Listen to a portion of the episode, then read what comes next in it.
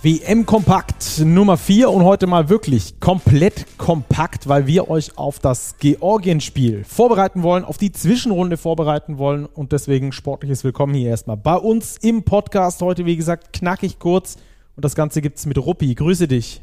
Grüße dich, Stacki. Na, Ruppi, äh, gespannt auf die Zwischenrunde?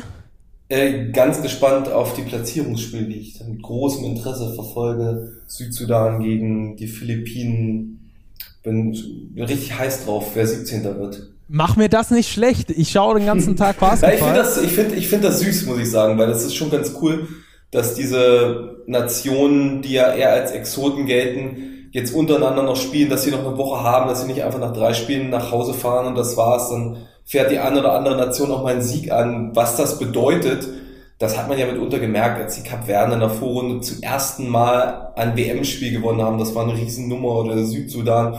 Deswegen freut mich das. Und äh, hinzuzufügen ist noch, dass ja auch um die Olympia-Quali geht, genau. auch in diesem Klassifikationsbracket, also in diesem Loser-Bracket genau. sozusagen. Denn der erste asiatische, die erste asiatische Nation, die bestplatzierte asiatische Nation, wird sich für Olympia qualifizieren, genauso wie die bestplatzierte afrikanische. Denn äh, beide, von beiden Kontinenten gibt es keine Mannschaft im Turnierbaum, die noch Chancen auf den Titel haben. Entsprechend ist es sehr wichtig, sich da in diesen Qualifikationsspielen oder in dieser Klassifikation, so heißt es, zwischen Platz 17 und Platz 32 gut zu platzieren, um dann möglicherweise doch noch das Ticket mitzunehmen. Das erste Olympiaticket ist übrigens schon verteilt. Weißt du an wen? Das erste ist an Frankreich verteilt worden, aber das, das zweite. ja, der Klugscheißer. Äh, sportlich. Das erste ist sportlich verteilte. Sportlich das erste verteilte ist an Australien gegangen. Richtig, weil die spielen nämlich im Bezirk Ozeanien und da gibt es nur Neuseeland ja. äh, als Nation, die dabei war. Und die sind ins Loser Bracket gekommen. Australien ist äh, bekanntermaßen im Winner Bracket. Ähm, apropos Australien, Winner Bracket und so weiter und so fort, darüber wollen wir natürlich sprechen denn es stehen sehr wichtige Spiele ins Haus an diesem Freitag. Ähm, und die wollen wir jetzt mal in Angriff nehmen. Denn äh, als allererstes natürlich die Spiele der deutschen Nationalmannschaft. Äh, wir sind aktuell in Gruppe K, das heißt also Zwischenrunde Slowenien, Australien, Georgien und Deutschland in einer Gruppe. Gegen die Australier haben wir in der Vorrunde schon gespielt. Den Sieg daraus haben wir mitgenommen, stehen damit 3 zu 0 in dieser Zwischenrundengruppe und spielen jetzt nur noch gegen Slowenien und Georgien. Die jeweils ersten beiden aus dieser Gruppe qualifizieren sich dann für das Viertelfinale. Wie es dann weitergeht, das erklären wir euch dann später. Aber ähm, das mal so zum, zum Hintergrund. Jetzt aber natürlich ein bisschen tiefer eintauchend. Ruppi, was hat dir an der deutschen Mannschaft in diesen ersten drei WM-Spielen gut gefallen? Wo hast du die Vorteile dieser Mannschaft gesehen bisher? Boah, das ist eine ganze Menge. Wie viel Zeit haben wir jetzt? Du hast ja erzählt, dass wir das kompakt, kompakt machen WM wollen. Kompakt heißt das Format.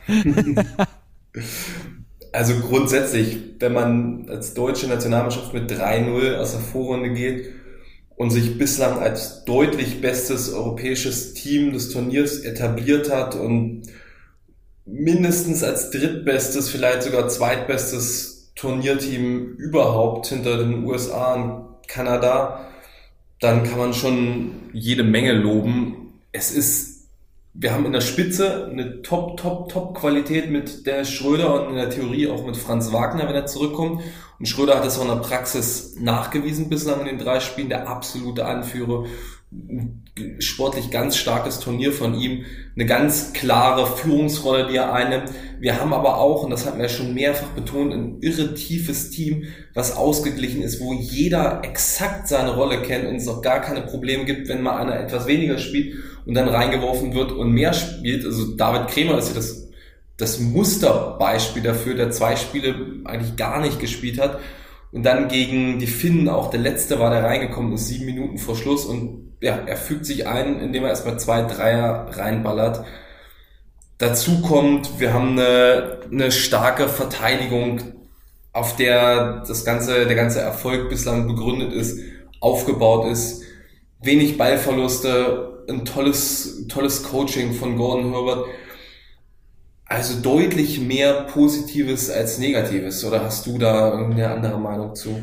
Nee, bin ich absolut bei dir. Posit mehr positiv als negativ. Das ist zuerst mal äh, das 3 zu 0 natürlich, weil es ein, einzig und allein darum geht, die Spiele zu gewinnen. Ähm, es geht nur Sieg oder Niederlage. Und entsprechend ist es da natürlich extrem wichtig, dass du diese Siege geholt hast. Erstmal egal wie, aber auch das Wie können wir durchaus als positiv bezeichnen. Du hast es schon gesagt. Sehr gute Defense. Das können wir auch mit Zahlen unterfüttern. Ein 100er Defensivrating wer bei uns öfter im Podcast mit dabei ist, kann damit so ein bisschen was anfangen. Das wäre somit die beste Verteidigung, die wir in der BBL gesehen haben.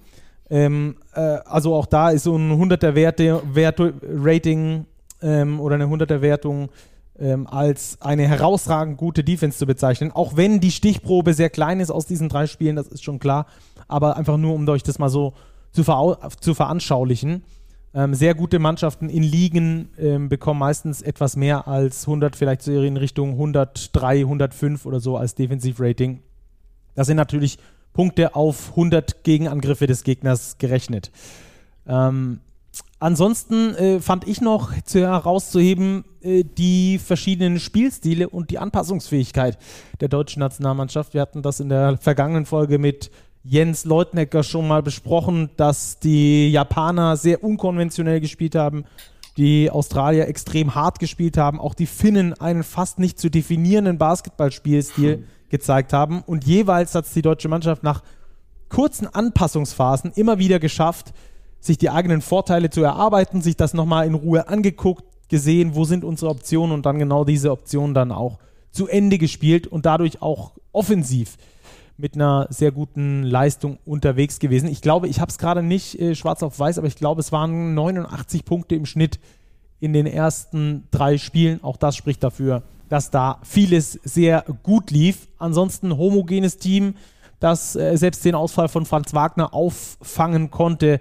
Und ähm, das Ganze äh, müssen sie vielleicht auch im Spiel gegen Georgien, denn da wollen wir natürlich so, euch so ein bisschen drauf hinweisen, worauf solltet ihr achten, was muss die deutsche Nationalmannschaft den Georgien wegnehmen und wozu kann es führen, wenn die Deutschen überhaupt gewinnen? Franz Wagner, da haben wir einen kleinen halbneuen Stand, ne, Ruppi?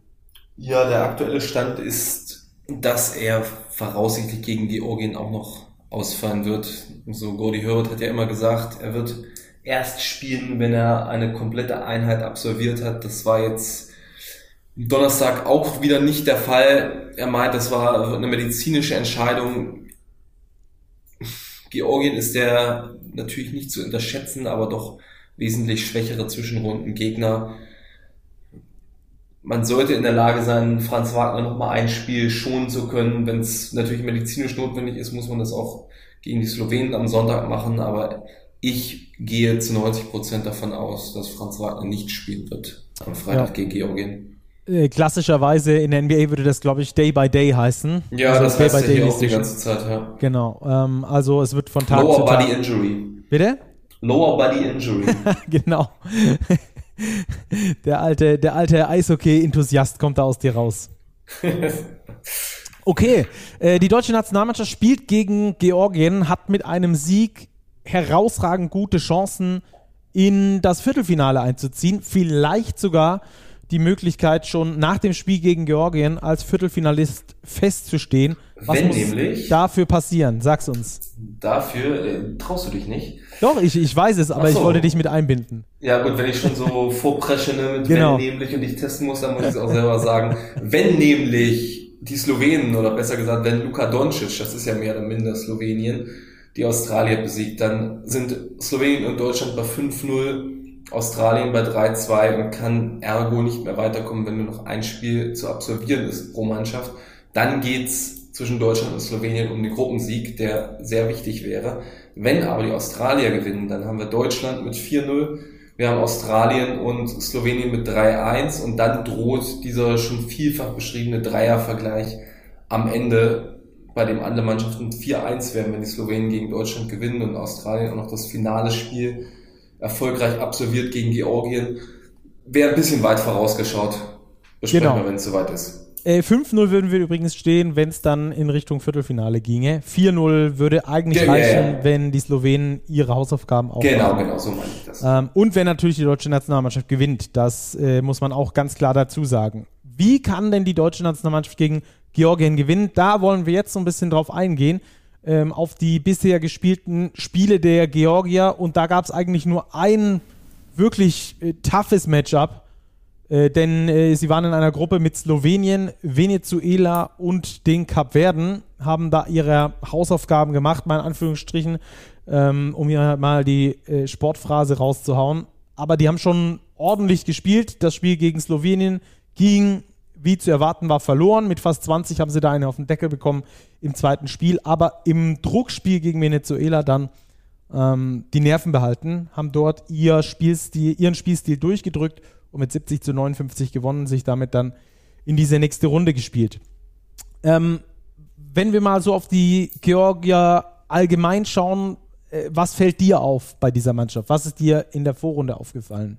Es ist eigentlich so gekommen, wie es zu erwarten ist, wenn man sich den Kader anschaut. Georgien hat eindeutig die Stärken auf den großen Positionen mit Schengelia, mit Bitaze, mit Mamukilashvili. Ähm, und erwartungsgemäß sind sie ein Team, das stark reboundet, vor allem am defensiven Ende, das gut verteidigt, was einen Ring halbwegs beschützen kann. Jetzt auch mal so ein paar Zahlen äh, an den Kopf zu werfen. Total gesehen haben sie gegen Cap Verde 59 Punkte kassiert, gegen Venezuela 60, gegen die Slowenen 88, macht ein Defensivrating von, und wir hatten eben die deutsche Mannschaft, 93,2, also nochmal wesentlich stärker, was natürlich einer geringen Stichprobe geschuldet ist. Eine Offensive kannst du dir auch vorstellen, wie es aussieht. Ein Team, das ganz viel über Big spielt, das die Stärken wirklich eindeutig dort verteilt hat. Da sieht es dann nicht so prall aus. 74 ähm, Punkte im Schnitt, das ist Platz 24 von 32 WM-Teilnehmern. Äh, nicht wirklich starkes Offensive-Rebounding-Team und natürlich eine hohe Turnover-Rate, auch das keine Überraschung. 23 Prozent der Angriffe, also mehr als jeder fünfte Angriff, fast schon jeder vierte Angriff, fliegt dem Gegner wieder in die Hände. Also da wissen wir schon sehr, sehr eindeutig, wo wir anzusetzen haben. Mhm. Das denke ich doch auch. Ähm, die Georgia, du hast die hohe Turnover-Rate angesprochen. Vor allem in Bezug auf die Gegner äh, finde ich das schon recht erstaunlich, muss ich sagen. Denn äh, sowohl die Kapverden als, als auch die Venezolaner, als auch übrigens die Slowenen gelten jetzt nicht unbedingt als die allerbesten Defensivmannschaften. Das heißt also, ähm, auf der Guard-Position sind die Georgier nicht besonders stark besetzt. Auf den Bigman-Positionen umso mehr. Äh, du hast es schon gesagt, auch beim Rebound sind sie extrem stark. Ähm, und äh, da muss Deutschland, glaube ich, den Hebel ansetzen, den Rebound kontrollieren. Das können sie, die Deutschen, mit ihren athletischen Spielern. Sie haben auch robustere Kerle mit dabei, wie ein Mo Wagner, der gerne mal zulangt, beispielsweise den Gegner auch mal äh, physisch zeigt, wo äh, es lang geht. Und dazu auch noch mal ein ähm, paar schlaue Spieler. Ich glaube, diese Mischung im deutschen Frontcourt ist wirklich extrem gut und äh, hilft natürlich, den Frontcourt der Georgier dann auch zu stoppen, denn da sind ja tatsächlich die absoluten Stärken wie in so einem Brennglas fokussiert. Du hast schon ein paar Spieler genannt. Äh, Toko Schengelia, einer zum Beispiel, zu dem können wir gleich auch noch was sagen. Topscorer bisher bei den Georgiern, äh, nimmt eigentlich fast ausschließlich äh, Punkte aus der Zone mit hat ähm, eine sehr hohe Usage Rate, also wird in 30% der Angriffen äh, genutzt, um am Schluss abzuschließen. Man weiß also, über wen es gehen soll, steht aber, und das finde ich sehr interessant, natürlich auch da kleine Stichprobe, aktuell bei einem äh, Plus-Minus-Wert von minus 4 und das bei, bei zwei Siegen aus drei Spielen. Das finde ich schon recht äh, interessant. Also der hat nicht die allerhöchste Effizienz, was den Deutschen zugutekommen könnte. Es heißt also, nicht unbedingt ihm den Ball aus der Hand nehmen, sondern wenn er den Ball hat, hart verteidigen, denn der ist auch sehr Turnover-anfällig für einen Big Man. Ich glaube, ähm, bei dem Plus-Minus mag ich ihn ein wenig in Schutz nehmen, weil das ist der mit Abstand wichtigste Spieler der Georgier, ein Power Forward, der das Wort Power auch wirklich verdient hat. Der ist immer auf dem Feld, wenn die gegnerischen Starter auf dem Feld sind. Da spielt wahrscheinlich die hohe Niederlage gegen Slowenien eine große Rolle rein und ich glaube, da muss man es ein wenig nüchterner betrachten, dieses minus vier. Wir haben es ja auch bei den Litauern zum Beispiel, wo Jonas Valanciunas, obwohl die Litauer jeden wegballern, in zwei von drei Spielen einen negativen Plus-Minus-Wert hatte. Da sind die drei Spiele wahrscheinlich noch ein zu geringer Datensatz, um wirklich aussagekräftig da was über ihn sagen zu können. Äh, ja, gebe ich dir äh, teilweise recht. Dann können wir andere Statistiken herbeiziehen, dass Tonic mhm. Schengelia aktuell noch nicht äh, in der Effizienzklasse unterwegs ist, äh, in der er unterwegs sein sollte. 2,7 Turnover für einen Big Man ist eindeutig zu viel. Dazu eine Dreierquote von knapp 13 Prozent nur bei 2,7 Versuchen pro Spiel. Das ist auch keine gute Quote. Auch da kann man natürlich über zwei, drei, die abspringen und dann doch reingehen oder doch nicht reingehen, vielleicht die Quote nochmal steigern, aber es zeigt insgesamt, dass er nicht unbedingt aktuell ähm, der Spieler ist, der, der, der dir das Ding gegen Deutschland gewinnt. Also kann ich mir nicht, kann ich mir nicht ganz vorstellen. Du solltest ihn natürlich nicht zum Korb durchlaufen lassen, aber ich glaube schon, dass man ähm, damit arbeiten kann, äh, ihm Druck gegenüber äh, aufzubauen. Ähm, lass uns noch über zwei, drei andere Spieler sprechen, auch die auf den Big Man-Positionen, Goga Bitadze zum Beispiel, Center-Spieler, die Georgier ja im Allgemeinen mit zwei großen, mit zwei richtig großen, also so richtig oldschool, oft unterwegs mit äh, äh, drei Außen- und zwei Innenspielern, wie man früher gesagt hat. Ähm, und äh, ich glaube, ihn zu kontrollieren, vor allem beim, beim Rebound, ist eine der Aufgaben der Deutschen. Ja, das wird sicherlich ein zentraler Punkt werden. wir haben es angesprochen, die Georgier ein starkes Defensiv-Rebounding-Team aber ich mache mir da wenig Gedanken. Wenn wir schauen, wie wir in den vergangenen Spielen gereboundet haben, wie wir auch mit Physis zuletzt besser zurechtgekommen sind, was für Leute wir da haben, dass wir auch gute Rebounder von Forward und zum Teil auch auf den Guard-Positionen haben. Ich erinnere mich gegen die Australier, wie sich ein Johannes Thiemann da reingeschmissen hat in die Rebounds im letzten Viertel. Daniel Theiss ausgewiesen, guter Rebounder. Joe Vogtmann logischerweise. Da bin ich relativ unbesorgt. Also die haben schon gegen Spieler von einem anderen Gütelevel gespielt und hatten deutlich weniger Probleme. Also ich glaube, dass ich habe irgendwie, warum auch immer, habe ich seit der vergangenen EM, auch schon vor der EM, so einen Softspot für die Georgier und hatte die relativ hoch eingeschätzt und sind sehr vorne rausgeflogen und weigere mich auch jetzt, sie zu unterschätzen. Aber ganz nüchtern betrachtet sollte das eigentlich ein Spiel sein, das für den absoluten Medaillenanwärter kein allzu großer Stolperstein werden sollte, egal was für Big Men da stehen. Und wir kommen noch zu zwei weiteren, die wirklich riesengroß sind und gute, solide Center sind. Ja. Georgi Schermandini ist, glaube ich, sowas wie der X-Faktor. Der kann so ein paar Hooks mal reinwerfen. Ja. Er kann auch ein paar äh, wichtige Offensivrebounds abgreifen. Ähm, sieht immer ein bisschen komisch aus, wenn er spielt. Das ist ein total komischer Spieler. So ein Thomas Müller des Basketballs. Es sieht irgendwie nichts richtig sortiert aus, aber es ist am Schluss dann doch erfolgreich. Und ich glaube, auf einen müssen die Deutschen aufpassen, das ist Sandro Mamuke, äh, Mamukelashvili. Äh, schwieriger Name. Ähm, aber er gehört mit seinen Allround-Stats zu den Top 6% der WM aktuell. Das ist, ist Jens heute nicht im Podcast, ne? Dann wirst du mit den ganzen Zahlen und mich lässt mich wie so ein Volltrottel aussehen. Irgendjemand muss es ja machen. Also mit den Zahlen zu werfen. Ja, ja. Das andere soll ich schon mal zu alleine finden. Das hast du gesagt. Ähm, aber ich glaube, das ist einer, ähm, der auch nicht, äh, wir hatten das ja bei Lauri Markkanen auch schon, dass der nicht in der Rolle gespielt hat, in der er in den NBA wirklich ähm, äh, unterwegs ist. Also in Markan ja in der NBA ein absoluter Spot-Up-Shooter, da ist er einer der herausragendsten Spieler überhaupt, weil er eben in die richtigen Positionen gebracht wird. Das haben die Finnen nicht geschafft und ähnlich, finde ich, ist es bei den Georgiern äh, mit Mamulik. Äh, Ma diese, ja, genau, der Name wird mich noch umbringen. Genau mit ihm ähm, ist es genauso, weil er ähm, viel mehr kreieren muss als in der NBA.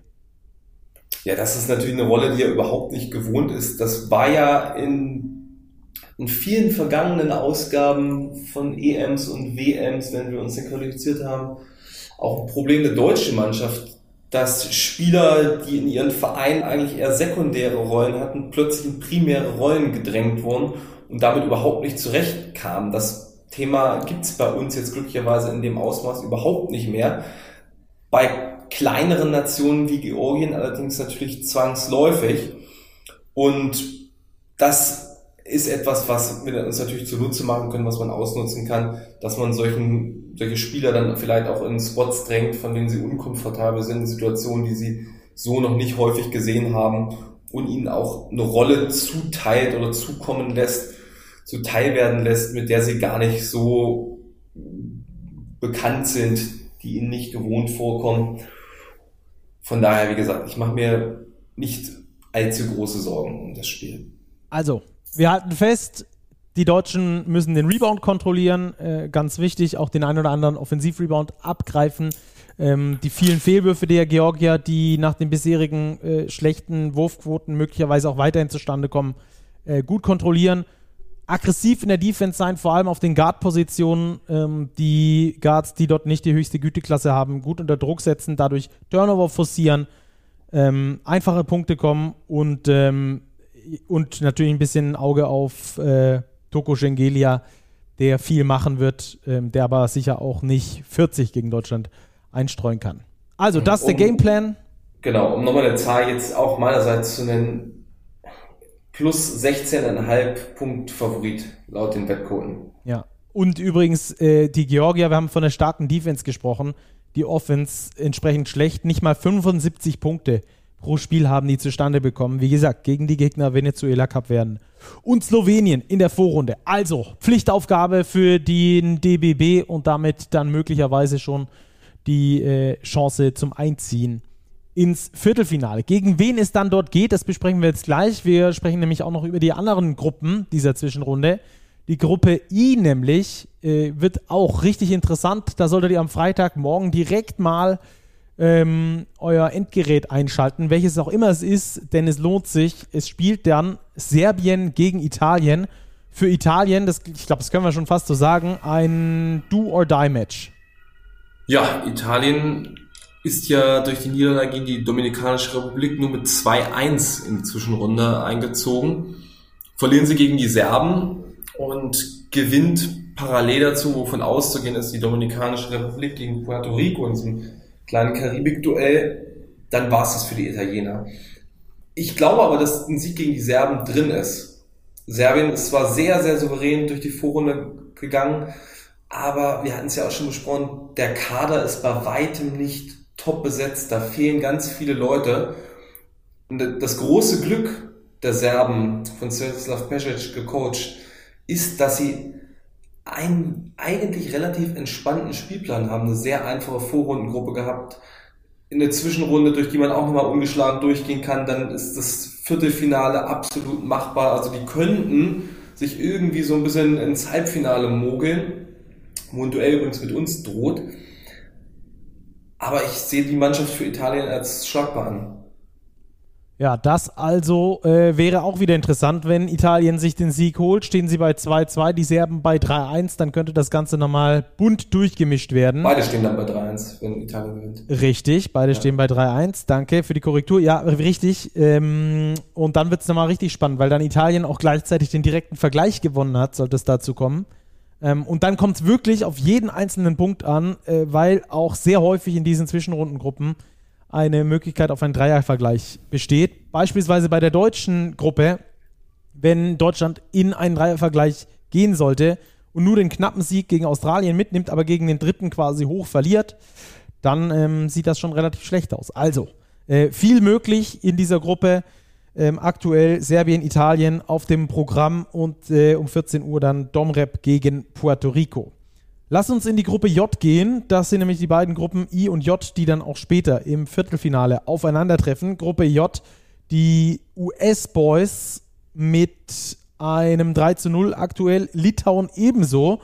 Und äh, die Litauer, die treffen auf Griechenland. Auch das wird sicherlich eine super interessante Begegnung werden. Ähm, Litauen, Griechenland um 14.40 Uhr, um 10.40 Uhr schon, USA gegen Montenegro wenn die USA und Litauen gewinnen sollten, sind diese beiden Mannschaften im Viertelfinale. Und es geht im letzten Spiel noch darum, wer als Erster und wer als Zweiter aus dieser Gruppe hervorgeht. Auch das könnte ja noch von Bedeutung werden. Gibt es irgendwelche Favoriten aus deiner Sicht? Ja, USA müssen wir uns, glaube ich, nicht drüber unterhalten.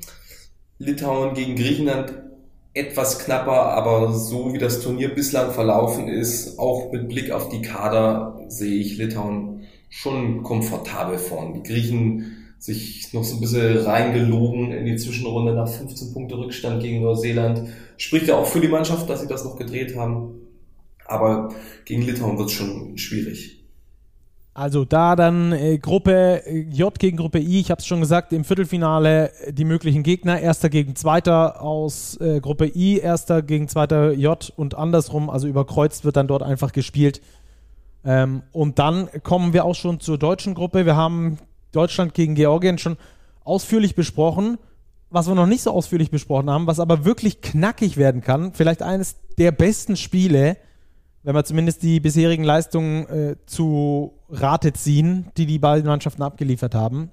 Slowenien gegen Australien. Zum mit der Zunge schnalzen, oder? Ja, total. Also auf der einen Seite Luca und auf der anderen Seite dieses individuell wirklich gut besetzte australische Team, die auch gewisse Physis haben, die sie gegen Luca werfen können. Meine, letzten Endes ist es völlig egal, was man gegen ihn macht. Er kommt schon zurecht. Die Frage ist, wie schwer macht man es ihm, zurechtzukommen? Und das war in der Vorrunde häufig zu beobachten, dass er mit diesen ultra langsamen Bewegungen und seiner Tempokontrolle das geschafft hat, einfach nur durch, aufgrund seines Gewichts und seiner Größe immer wieder zum Korb zu kommen, ohne dass das sonderlich schwierig aussah. Und ich glaube, das dürfte gegen die Australier so nicht funktionieren, wenn du beispielsweise einen Matisse Saibo gegen ihn stellen kannst da muss er schon mal ein bisschen mehr arbeiten. Die Australier haben Größe, die haben ein bisschen Ringschutz. Wird nicht ganz einfach für die Slowenen. Also ich könnte mir einen australischen Sieg vorstellen.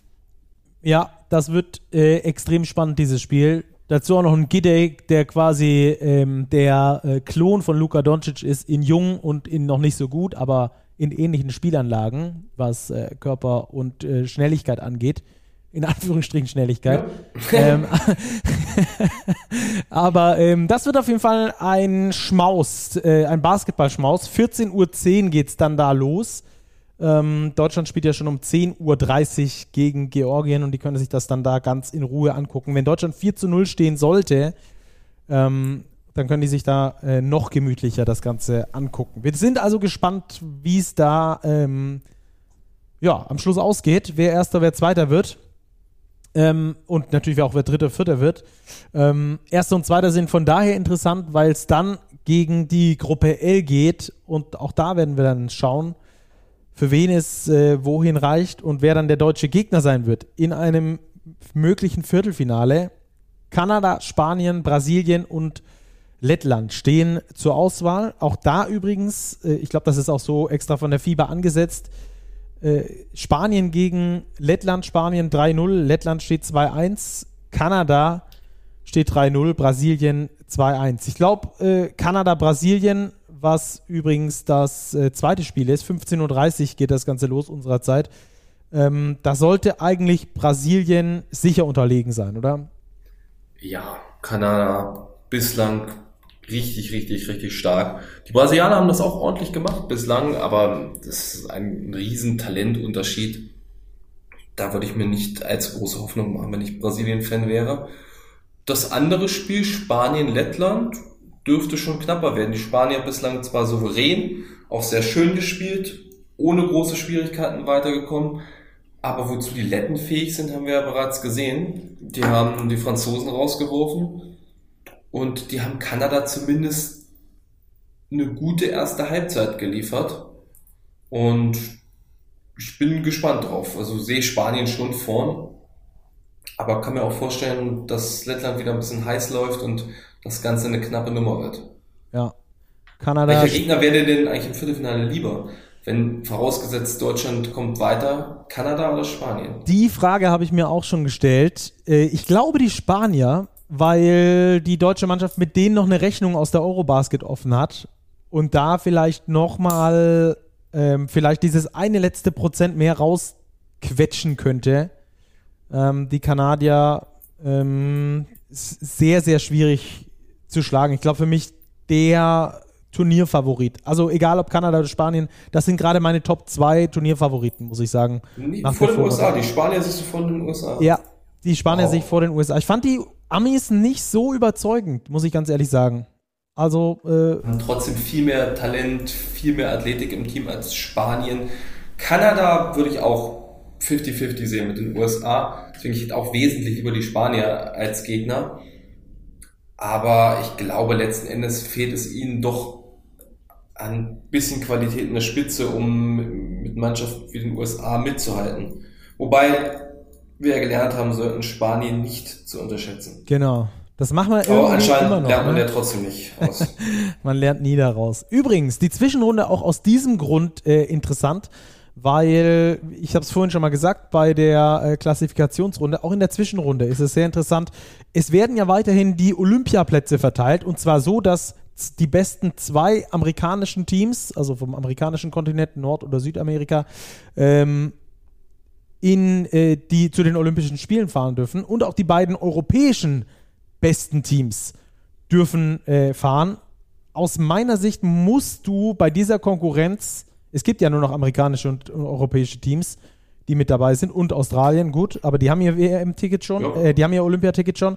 Ähm, da musst du eigentlich in die Medaillen kommen, um unter die besten zwei europäischen Teams sicher zu kommen, oder? Äh, Ich habe gestern mir mal den Spaß gemacht, den Turnierbaum so ein bisschen durchgespielt und bin auf der einen Seite von Halbfinale Deutschland-Serbien oder Deutschland-Litauen gekommen und auf der anderen USA gegen Kanada. Und dann hätte man die Plätze vergeben. Na, das wäre okay, würde ich, würde ich unterschreiben. Gegen wen ge- geht's denn für Deutschland im Viertelfinale, wenn du schon mal in die Glaskugel geguckt hast? Gegen Spanien und das gewinnen sie. Okay. Gut, macht Sinn, ja. Wenn sie gegen Kanada spielen würden, könnten nicht beide im Halbfinale stehen. Habe ich nicht so weit gedacht. Sehr gut, wunderbar. Dann war es das also mit WM Kompakt. Äh, aber, Ruppi, ich überrasche dich jetzt noch mit einer Overtime. Du musst auch nicht wirklich was dazu sagen. Kleine Overtime haben wir für euch. Meldungen aus Okinawa, die wir bekommen haben. Dort steht ein Taifun vor der Tür, beziehungsweise ähm, fährt schon über die Insel. Es sind aber glücklicherweise nur die Ausläufer. Also der Taifun selber wird nicht über die Insel fegen, deswegen hat die Fieber da vorerst äh, vorsichtige Entwarnung gegeben. Es gab sogar die Idee, die Mannschaften davor noch äh, nach, auf die Philippinen zu fliegen, dass dort alles gespielt werden kann, was gespielt werden muss. Denn in Japan kommt es durchaus vor, wenn ein Taifun da direkt übers Festland, übers, oder über die Insel zischt, ähm, dass dann eine Ausgangssperre herrscht. Also darf keiner raus, so Corona-mäßig wie bei uns damals. Ähm, darf keiner raus, also auch niemand zum Basketball gehen, in die Okinawa-Arena oder sonst irgendwo hin. Das war zuallererst mal eine Befürchtung. Das hat sich also jetzt abgeschwächt. Die äh, FIBA geht davon aus, dass ganz normal gespielt werden kann, aber dass alle auf sich aufpassen sollen an diesem Freitag. Also da drücken wir natürlich die Daumen, dass dann da alles gut geht, dass das Dach auf der Arena bleibt und äh, Deutschland dann die Lichter ausschießt und nicht der Taifun, oder? Wetterfrosch Stacki hat gesprochen. so sieht's aus. Gut, Ruppi, dann äh, dürfen wir für heute schon mal Tschüss sagen. Morgen gibt's dann aber schon direkt die nächste Folge. Da analysieren wir natürlich für euch Georgien, schauen voraus aufs Slowenien-Spiel dann am kommenden Sonntag und wir haben ein Schmankerl, denn wir schauen natürlich auch in die Klassifikation und das mit ganz interessanten Einblicken. Lasst euch da überraschen. Also, Freitag äh, nach dem Deutschlandspiel gibt's dann die nächste Folge. Macht's gut, bleibt sportlich. Bis dahin. Wir drücken die Daumen für den DBB. Ciao, ciao. ciao, ciao.